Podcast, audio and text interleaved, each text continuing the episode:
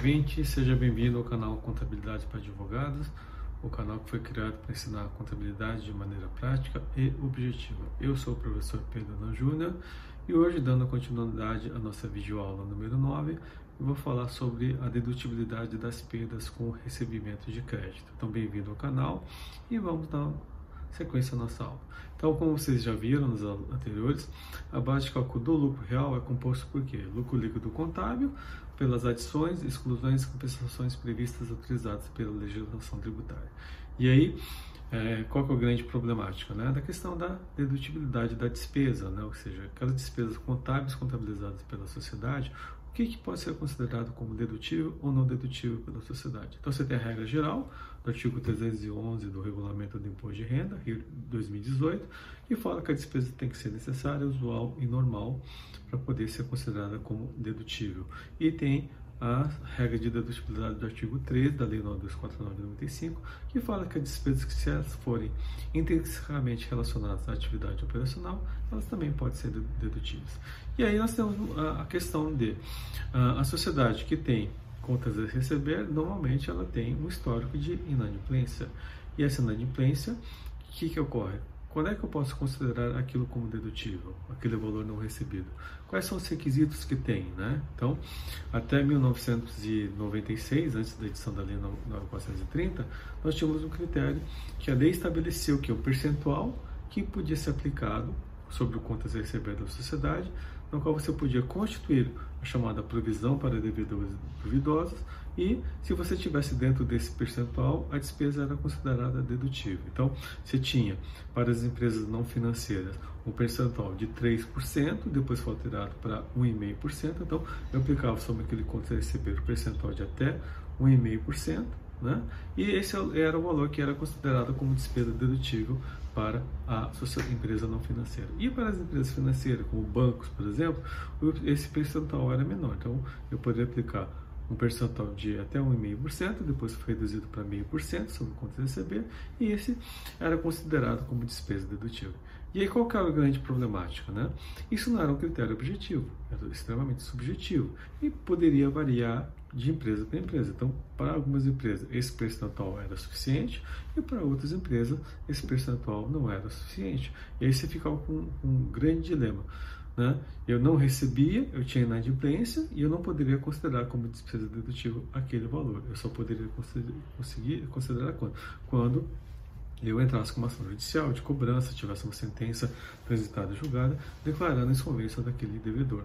Mas e aqueles créditos né, de pequeno valor que é, não valeria a pena você ingressar com uma ação judicial? Como é que ficaria? Então você não tinha um requisito é, claro e objetivo na lei para poder fazer isso. Então, é, percebendo isso, né, o que o legislador tributário fez? Criou a, através da Lei 930, critérios objetivos para poder deduzir a perda. E outro motivador é que os bancos, para poder é, contabilizar essa provisão para devedores duvidosos, elas seguiam umas regras determinadas pelo Banco Central do Brasil, através da resolução do Banco Central do Brasil 1748, né, de 1990, que dava critérios mais objetivos para isso. Você tinha um conflito entre as normas do Banco Central e as normas da Receita Federal do Brasil. Então, para evitar esse tipo de discussão, é que o legislador tributário alterou, né, criou, através da Lei 9.430, o critério de dedutibilidade das perdas no recebimento do crédito. Então, uh, hoje, a Lei 9.430, ela estabelece, é, dependendo do tipo de crédito, é, regras específicas e dividiu, separou ele em, quatro. Então, quais são os critérios? Né? Quais são os créditos que, que ele separou? Então, você tem os créditos no qual você tem uma declaração de insolvência judicial, emanada pelo Poder Judiciário. Então, você tendo essa declaração de insolvência, que é uma sentença do Poder Judiciário que, o devedor é insolvente, então você já poderia considerar como despesa para fim de apuração do lucro real, da base de cálculo do imposto de renda e da contribuição social sobre o lucro.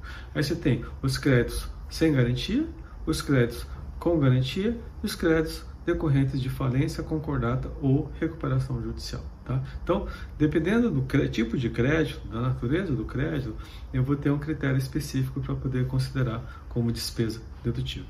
Então, vamos começar a trabalhar e analisar um, é, é, todos eles. Né? Então, o primeiro deles é, se eu tiver uma declaração de insolvência do devedor em sentença emanada do Poder Judiciário, ou seja, aquilo já está tranquilo. O Poder Judiciário reconheceu que aquele devedor não pode pagar. Então tem uma decisão judicial, né, na qual ela declarou que o devedor é insolvente. Então, a partir do momento que eu tenho essa sentença emanada pelo Poder Judiciário, eu já posso considerar aquilo como despesa dedutível.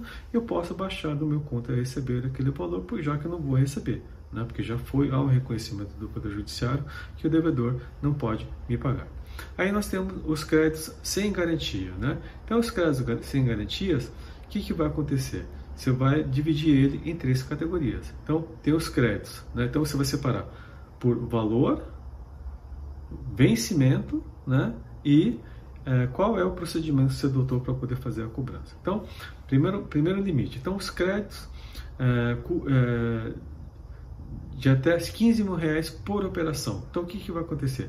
Se ele venceu há mais de seis meses, e se eu, é, independente de ter iniciado o procedimento judicial de cobrança, mas eu, por exemplo, é, é, mandei uma cartinha para fazer a cobrança e ter, pelo menos, é, esbocei uma, uma tentativa de cobrança, eu já posso considerar aquilo como despesa dedutível. Então, é até 15 mil reais né, por operação, vencida mais de seis meses, independente de iniciado o procedimento judicial. Aí eu posso considerar aquilo como despesa dedutível.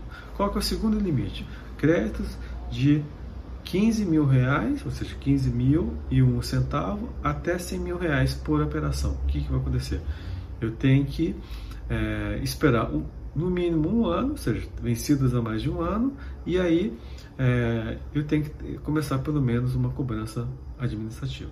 Né? Então, nesse caso, os créditos cujo valor por operação fica entre a faixa de 15 até 100 mil reais, vencidas há mais de um ano. Se eu comecei o procedimento administrativo de cobrança, eu posso considerar aquilo como despesa dedutível. E os créditos sem garantia acima de 100 mil reais, né? Vencidas há mais de um ano, eu só vou poder considerar ele como despesa dedutível se eu começar iniciar o procedimento judicial de cobrança. Então, seja uma execução, seja uma, um pedido de uma, uma ação de cobrança. Então, desde que eu tenha uma ação judicial para poder demonstrar que eu é, iniciei a cobrança daquele valor e se ele for superior a 100 mil reais, eu posso considerar aquilo como despesa dedutível. Aí, nós temos o, a terceira categoria, que é crédito com garantia. Então, o crédito com garantia está separado em dois limites. Créditos até 50 mil reais por operação, vencidos há mais de dois anos, né? independente de ter iniciado procedimento judicial para sua cobrança. Né? e também é, o resto das garantias. Então, se ele for acima de 50 mil reais e for passou mais de dois anos, né, eu posso já considerar como despesa dedutível. E aqueles valores né, com garantia acima de 50 mil reais, vencidos há mais dois anos, eu só vou poder considerar como despesa dedutível se eu tiver iniciado o procedimento judicial para sua cobrança, o recebimento ou a resto das garantias.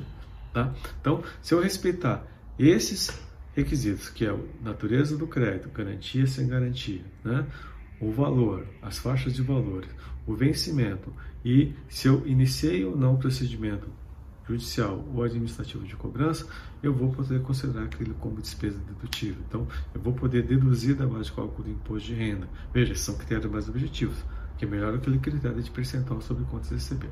E temos o, é, os créditos decorrentes de devedor, né, no qual é, é decretação de falência, concordata ou recuperação é, extrajudicial. Então, nesse judicial. Então, nesse caso, o que, que vai acontecer?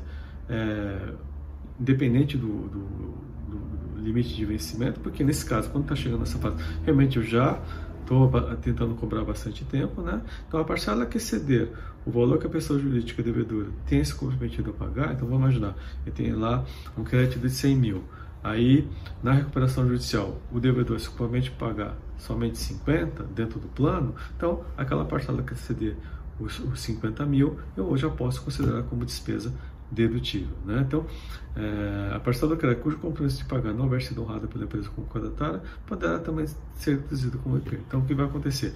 Vamos imaginar que, mesmo com o plano de recuperação judicial ou falência concordata, a empresa se comprometeu a pagar 50, mas não cumpriu, então o que vai acontecer? Eu já também vou poder considerar aquela parcela lá como despesa dedutível. Então, veja, são requisitos objetivos que foram trazidos pela lei 9430 de 1996, na qual a sociedade pode considerar aquilo como despesa dedutível. Né? Então, são regras específicas de dedutibilidade de despesa. Então, e o que, que, vai acontecer é, caso a empresa desista da ação judicial antes de passar cinco anos? Né? Ou seja, ingressei com ação judicial, não recebi e não esperei cinco anos, o valor que eu considerei como despesa dedutível eu tenho que adicionar para a base de cálculo do imposto de renda. Então, a receita condiciona que a despesa para se manter dedutível, você tem que manter a ação judicial pelo menos durante o período de cinco anos, tá? E caso eu consiga recuperar o valor através de uma um acordo ou através de é, uma penhora de bens ou qualquer coisa, o valor que eu é, é, recuperar, o que, que vai acontecer? Como a despesa for considerada dedutível, esse valor que estiver recebendo vai ser uma receita tributável, portanto, ele deve, deve ser, deverá ser computado na apuração do lucro real. Então, se eu contabilizar como receita, a receita é tributável. Se eu não contabilizar como receita, porque o meu conta de receber eu não baixei, mas eu consegui é, recuperar aquele valor, parte daquele valor, esse valor deveria ser, deveria ser oferecido à tributação. Bom, então é isso que eu queria falar na, na aula de hoje, na videoaula de hoje, dos critérios de dedutibilidade das perdas no recebimento de crédito, dos contra-receber da sociedade, que são critérios objetivos que têm que ser obedecidos pela legislação. Então, se você gostou desse vídeo, dá o seu like, né? É, se inscreve no canal para receber os outros e compartilhe para aqueles que você, é, para os seus contatos. Obrigado, gente, até a próxima.